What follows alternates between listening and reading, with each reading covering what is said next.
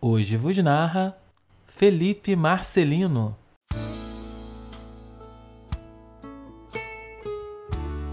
Palavra é arma, é escudo, é pedido de desculpa, é do que é feito cartas de amor. É ingrediente principal de uma boa conversa. É um punhado de letras se abraçando e é a melhor amiga do poeta. É a mãe da literatura. Usada da forma errada, tortura.